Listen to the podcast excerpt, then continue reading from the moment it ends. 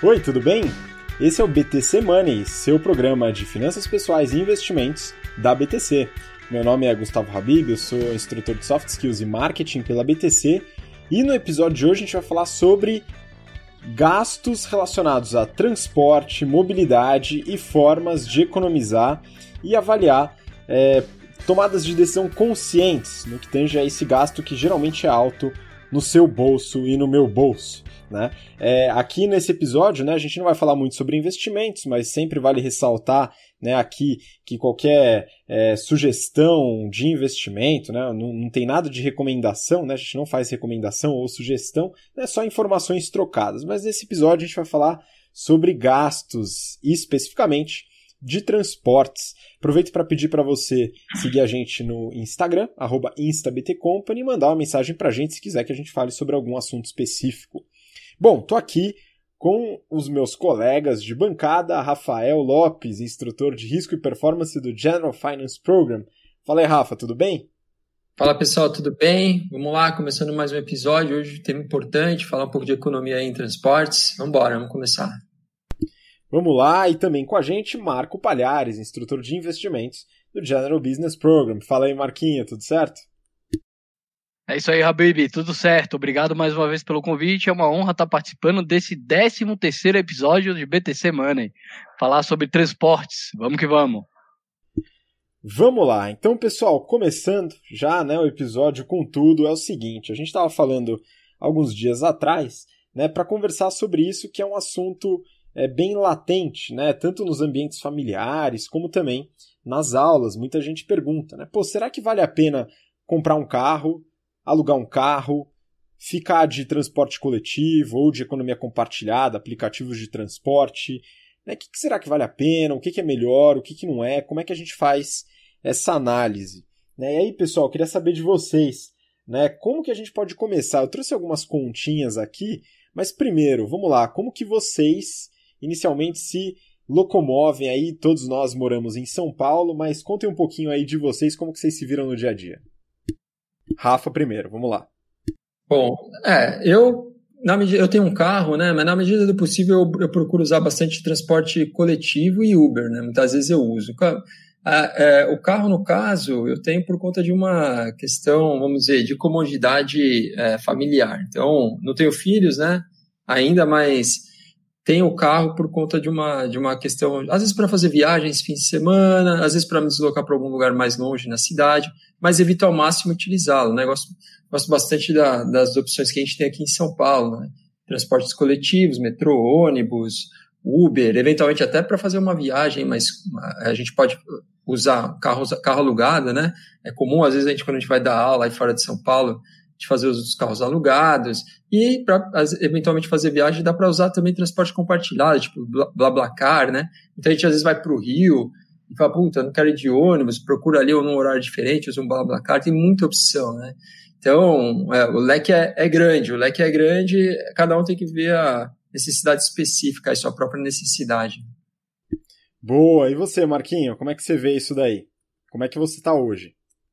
Ah, legal. É, é, importante falar que, assim, tudo depende da necessidade do indivíduo, né? Que, para que, que você precisa esse meio de transporte? Aqui em casa a gente tem um carro que Bianca usa simplesmente porque o trajeto entre nossa casa antiga e o trabalho dela não tinha nenhum transporte coletivo que atendia, né? Então, é, ou ela pegava dois ônibus ou ela ia de, de carro, então a gente quis manter o carro, que por sinal foi bastante útil nessa mudança que eu tenho passado nos últimos tempos, né? Então o carro se transformou numa caçamba. Eu pessoalmente é, uso o transporte coletivo, né? Então sempre usei transporte coletivo para ir para o trabalho. Eu tenho um trabalho fixo na Faria Lima. E agora, se Deus quiser, vou começar a ir de bicicleta para o trabalho, né? Eu estou a 5 quilômetros do meu trabalho principal. Então, se der tudo certo, bike ou até by foot, né? O famoso a pé. Boa, já trabalha aí a parte cardiológica, né? Faz o exercício do dia. E é importante, né? Isso é interessante que ao longo dos, das últimas décadas, né, teve um, esse processo de sedentarização da população muito devido a esse comodismo, esse conforto, de certa forma, né, que o veículo nos traz. Né? Eu recentemente vendi o meu carro, né?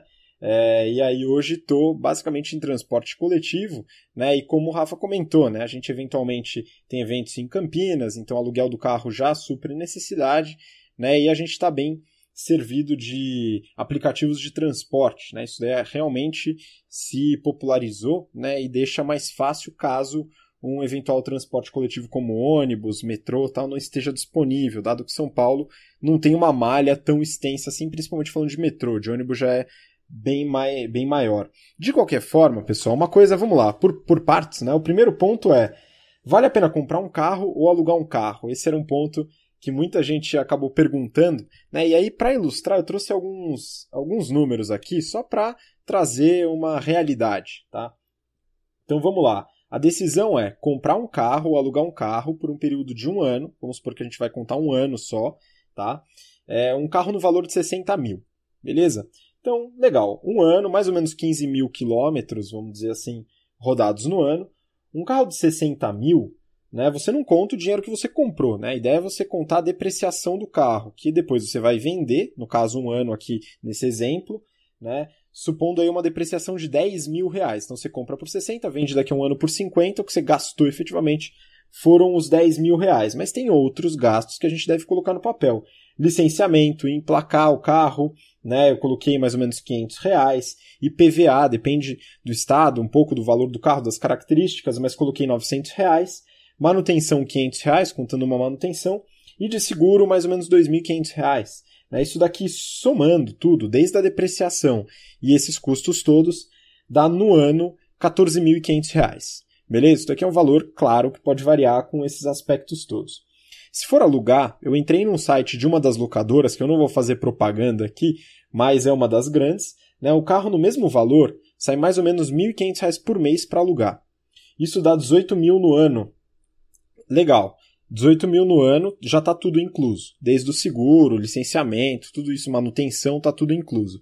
Só que aqui tem um ponto importante que a gente deve considerar, viu, pessoal? Que é o custo de oportunidade. Quando a gente compra o carro, a gente pega 60 mil e congela naquele veículo e vai receber os 50 mil no ano seguinte. Quando a gente aluga, esse dinheiro está em tese investido. Então, se a gente colocar ele investido, aqui, claro, o dinheiro vai sair e tal, mas vamos fazer uma conta de padeiro, né, mais ou menos R$ 2.500 nesse ano, com esse dinheiro investido. Isso dá um total de 15.500. Então, é 14.500 na compra versus 15.000 e 500 no aluguel. Né? Então, nesse exemplo específico, vai um pouquinho, vale um pouquinho mais a pena financeiramente falando a compra do veículo. Porém, existem vários pontos a se considerar. E aí eu queria saber, Rafa, nesse exemplo específico, o que, que pode variar, o que, que a gente tem que pensar além desses números que eu botei na mesa? É, no caso, pra, quando a gente sempre leva em consideração a alternativa do aluguel de carro, né, a gente tem que levar em consideração que a gente não aluga o carro para a vida inteira, todos os dias, né? A gente só aluga quando há necessidade, ou seja, eu vou fazer uma viagem no fim de semana, você aluga para aquele fim de semana. Preciso ir eventualmente para algum evento e vou ter que levar mais pessoas comigo.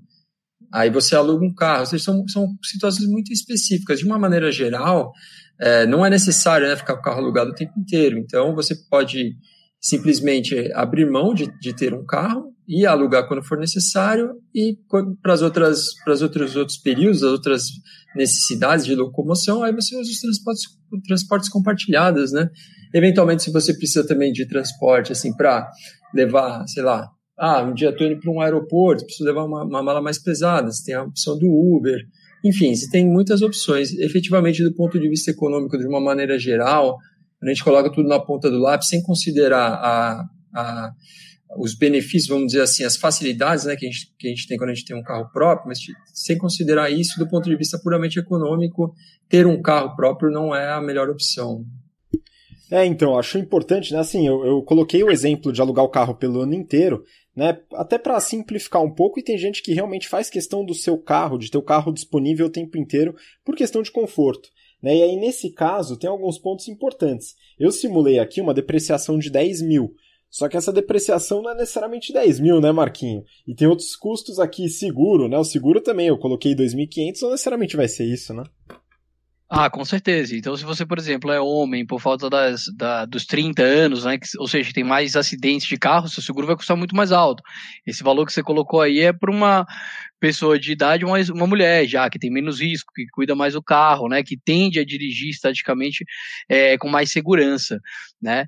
É, outros custos que podem variar, por exemplo, o imposto, né? De, de estado de estado, o, a burocracia envolvendo, né? Esses impostos. Então, por exemplo, eu tinha um carro, quando eu passei na Poli, meu pai me deu um carro emplacado do Rio de Janeiro. Você acredita, Habib, que todo ano eu tinha que voltar para o Rio de Janeiro para passar pelo Letlan, para fazer a famosa vistoria? Cara, era uma dor de cabeça gigantesca. E um outro custo que você deixou de considerar e que eu tenho certeza que muitos brasileiros utilizam desse desse artifício para comprar um carro é o financiamento, né? É, muita gente que não tem 60 mil reais compra um carro de financiamento e aí você vai colocar ainda nesse custo, você tira, claro, o, o, o custo do, do, do capital, né? Quanto que esse dinheiro estaria rendendo, mas você entra um custo muito mais agressivo, que é o financiamento imobiliário, né? E aí, com certeza, não, não vale a pena, né? É, o financiamento de veículos aí no caso, né? Só fazendo essa pequena correção.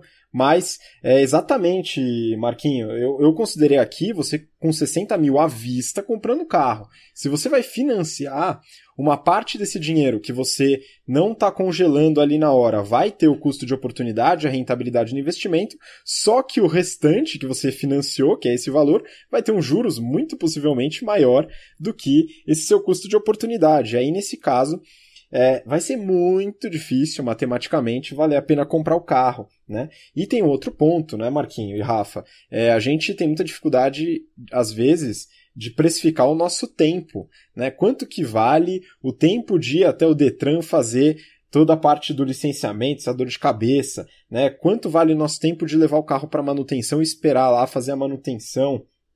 Tudo isso deve ser colocado, que você comentou até, Marquinho, da burocracia. Né? E aí a gente vai para o ponto que o Rafa comentou, né, que não existe só essa possibilidade de comprar ou alugar o carro intermitentemente. Né? A gente tem várias outras possibilidades de transporte. Né? E aí tem os aplicativos e o próprio transporte público, né, pessoal? Então é importante a gente notar isso. E só que assim, vamos lá. No caso de vocês aí, Rafa, tem algum ponto aí? Por que, que a gente compraria um carro? Né? O que, que levaria a comprar o carro? O conforto justifica, você acha? É, eu acho que sim, cara. Depende se você tem uma família grande, né?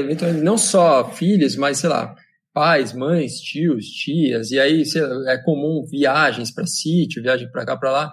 Então, se você viaja com muita frequência, ter um carro facilita porque você não precisa ficar toda hora indo até a locadora para retirar o carro, né? Que isso, é um, isso daí seria um, um, um, desconforto, assim, traria algumas, algumas dificuldades. Esse é um ponto. Para famílias que têm filho, com certeza também é, buscar e levar, né, buscar da escola, levar para a escola, então faria sentido. Para casais que são que ainda não têm filhos, né, ou eventualmente para aqueles que são solteiros, aí realmente não faz, não faz muito sentido, não tem tanta essa vantagem, né, da, da, da comodidade aí que a gente vê em outras situações. Pois é, cara, e tem outro ponto, né, Marquinho, eu estava lembrando agora, né, fazendo esse cálculo, eu anotei aqui, né, é, dificilmente a pessoa que for comprar o carro à vista, aos 60 mil, vai comprar ele no cartão de crédito. Né? Vai ser mais difícil, você tem que ter um belo de um limite é, bem poupudo aí. Né? Não é impossível, pode acontecer, mas é mais difícil. No entanto, quando você aluga carro ou usa tanto o transporte coletivo como economia compartilhada, a gente fala dos aplicativos, né, 99, Uber, o próprio BlaBlaCar e assim por diante, a gente usa cartão de crédito. E se a gente usa cartão de crédito de forma responsável, que benefício a gente tem aí, Marquinho? Tem uns benefícios aí, né? Tem, temos até os pontos, né, Habib, para não deixar nada de tirar dessa, dessa conta, né, os famosos pontos. Então, pô, você paga lá R$ 1.500 por mês, dá para o quê? Viajar para Bahia uma vez por ano com pontos? Habib. Sem contar lá os 30 dias de, de lambuja, né? Até 30 dias que você tem entre usar o serviço hoje e a data efetivamente em que vai haver o pagamento, né? Esse meio do tempo você pode deixar o seu dinheiro rendendo, né, Habib? Pois é, então, são alguns benefícios que muita gente não coloca na ponta do lápis, né, na hora de fazer a conta. E aí a gente sabe, né, que nem toda decisão, e muitas vezes a decisão não vai ser só uma decisão de custo-benefício, uma decisão matemática. Então, o que o Rafa comentou do conforto, né, de você trazer para a família, às vezes é, pais, avós, idosos ou filhos pequenos, que você faz questão de ter um controle maior, né, vai depender muito do aspecto pessoal. Né? Só que é importante a gente ter noção dos custos que estão envolvidos. Porque uma coisa que acontece, acho que o Marquinho pode me confirmar, né? O pessoal vai lá, faz o seu colchão financeiro, pega a sua reserva de emergência, forma aquela grana lá, e aí vai lá e faz o quê? Joga tudo isso num carro novo. E aí, Marquinho, o que, que você acha dessa decisão? Ai, meu Deus, Habib, que desespero, que desespero. É, mas a gente vê muito com as famílias aqui no Brasil, né? É, pô, consegui juntar lá arduamente, sei lá, 10, 15% do meu salário todo mês, juntou lá o ano inteiro, aí meu, quando começou a formar o colchão financeiro, o que que faz?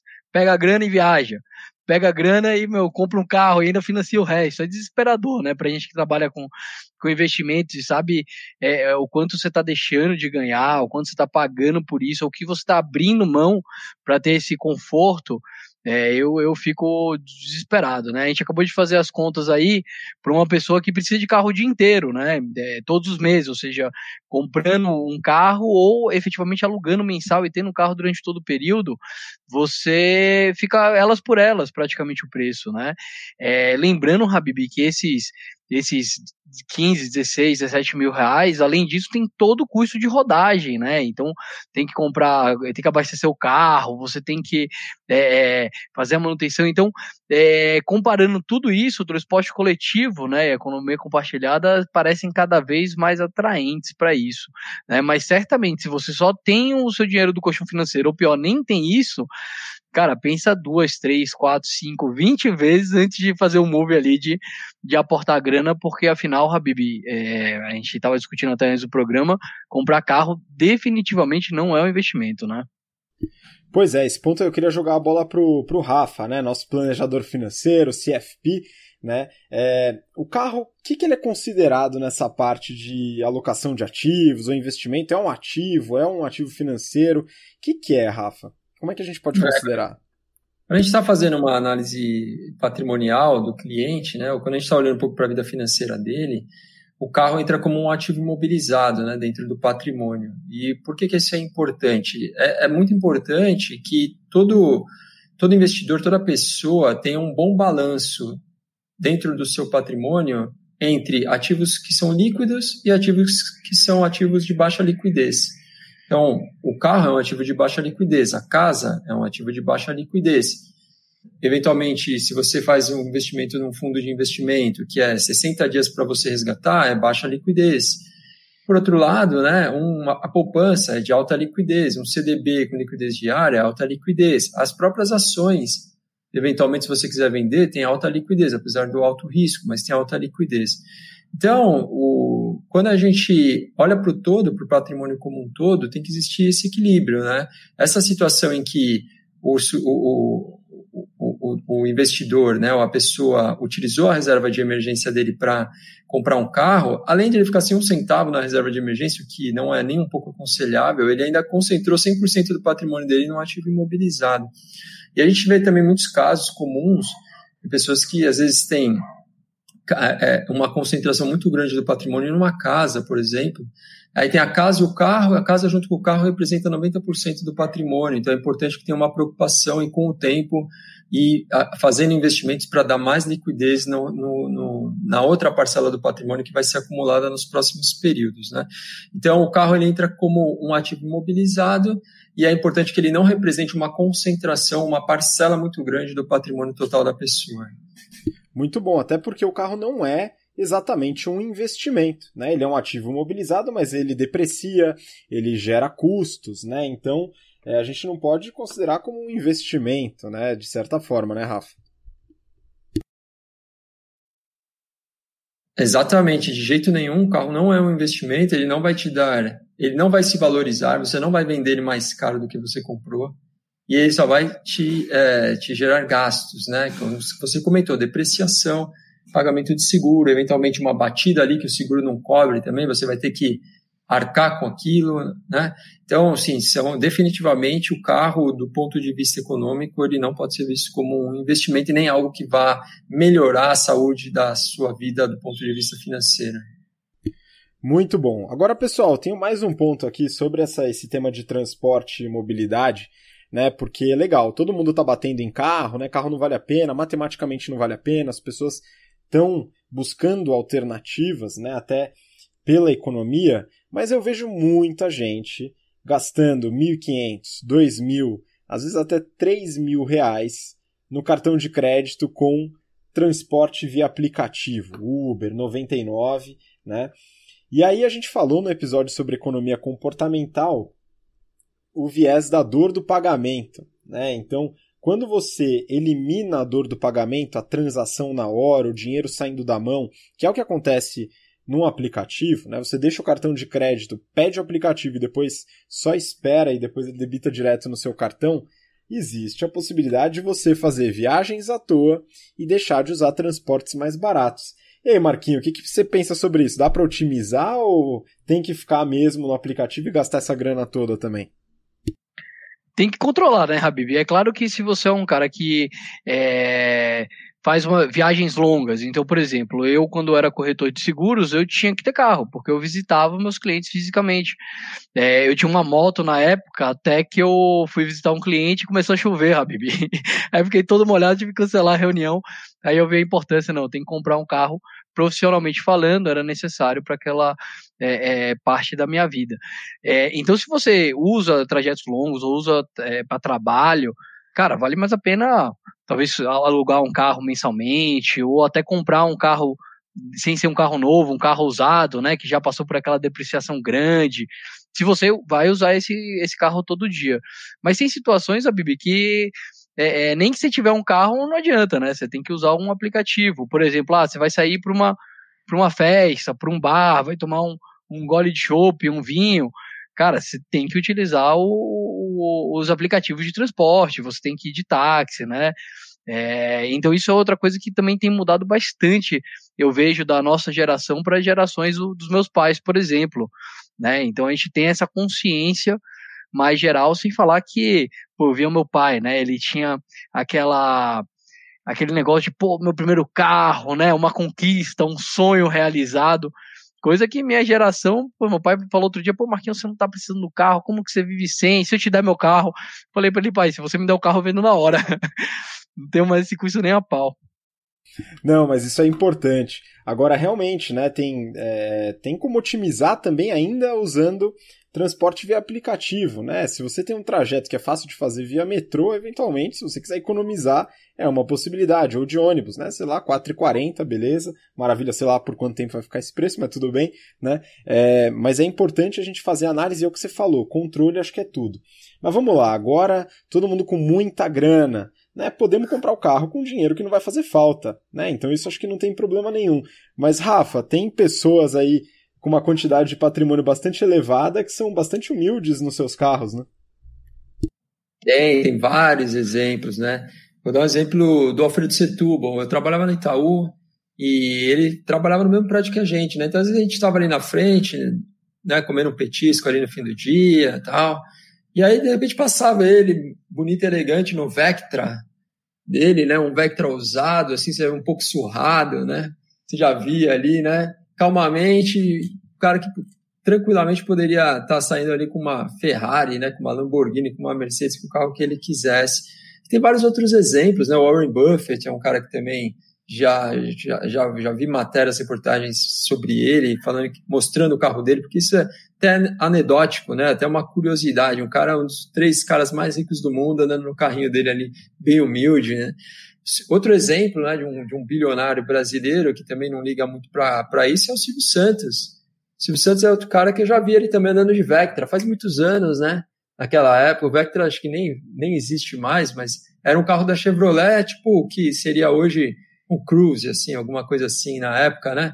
Ou seja, o Cruze até, talvez até a gente aí com um pouco mais de esforço consegue comprar, né? Quem dirá o Silvio Santos, né? Então, é isso. Acho que é muito uma coisa de mentalidade, né, pessoal? Uma coisa importante saber que o carro você pode ter ele como algo que é, é, é ele tem uma utilidade para você, mas você não precisa também fazer, eventualmente, se quiser comprar, não precisa ser um carro zero nem um carro mais caro. Compre um carro usado aí que vai te atender, que tem, te dá um mínimo de conforto e segurança e, e vamos, vamos em frente, né? Que é isso que é o mais importante.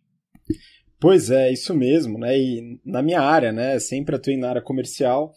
É sempre falado, né, que o carro é um símbolo de status, dá uma impressão diferente quando você vai no cliente. E de fato acontecia com mais frequência, não digo que não acontece, a impressão, a primeira impressão sempre fica muito forte, né? Mas o que você vê hoje é de grandes executivos, né? De gerentes, diretores de empresa, usando transportes é, de via aplicativo, né? Eventualmente pega ali um pouquinho mais chique, Uber Black da vida, tal, mas é, esse símbolo de status aí tem se reduzido um pouco, né? Nos últimos anos, até pela, pela, pelo aumento da necessidade de liquidez que as pessoas têm, né, e de fazer novos investimentos. Acho que esse é um tema importante, né? Muita gente acaba comentando, pedindo para a gente fazer alguns cálculos, se vale a pena ou não vale a pena, mas acho que até antes de fazer cálculo, analisar de forma qualitativa, né, se vale a pena ou não vale a pena ter, como que você pode desenvolver isso, mas o cálculo vai ajudar a estruturar de qualquer forma. Né, Marquinho, não sei se tem algum comentário, alguma ponderação aí para fazer? É isso aí, pessoal. Para escolher o seu meio de transporte, tem que olhar como que é a sua vida, né? Entender. Para mim, por exemplo, foi muito fácil. Eu trabalho na Faria Lima, o estacionamento é mais caro do que só o estacionamento é mais caro do que se eu fosse voltasse várias vezes para casa de ônibus. Então, para mim foi fácil é, escolher. É importante lembrar, gente, que existem outros meios de transporte que são é, menos comuns aqui no Brasil. Quer dizer, aqui em São Paulo a gente já tem muita gente indo de bike para o trabalho, mas teve uma época que eu ia para o trabalho correndo. Né? Então eu já aproveitava o, o, o, o transporte né, para fazer o meu exercício. Vou te falar, Habib, chegava mais rápido do que se fosse de carro, viu? Pois é, cara, não duvido nada, mas isso isso acontece mesmo, você pode usar, né? E aquele negócio de fazer a pessoa se exercitar um pouco mais também, né? Sobe até de escada lá no 15º andar do prédio da Faria Lima, fica uma maravilha, né? Mas assim, também tem um ponto, né? Fala aí, fala aí. Não, não, e quando você está apostando corrida com pedestre no trânsito, né? Você está parado, aí o pedestre passa calmamente por você, aí o farol abre, aí você anda, né? O trânsito, aí você passa o pedestre. Aí cinco minutos, dois minutos depois o pedestre passa calmamente por você novamente. Pelo amor de Deus, né? Que desespero. É. Pois é, São Paulo é uma cidade esse. Rafa, é, é, outro, outro benefício de, por exemplo, usar aplicativo de transporte, né? Que durante esse período, que se você estivesse dirigindo, você teria, teria que estar dirigindo, você pode estar trabalhando, por exemplo, né? Então, se for trajeto pequeno e, e a e a escolha foi entre usar um carro ou utilizar um transporte, cara, considera também o tempo que você leva durante esse período, que, por exemplo, você está trabalhando, está usando um telefone, em vez de estar tá efetivamente dirigindo, enquanto é. não chegam os carros autônomos, né? Vou mandar, exatamente, vou mandar uma cartinha pro senhor Tesla lá para ele acelerar o trabalho lá.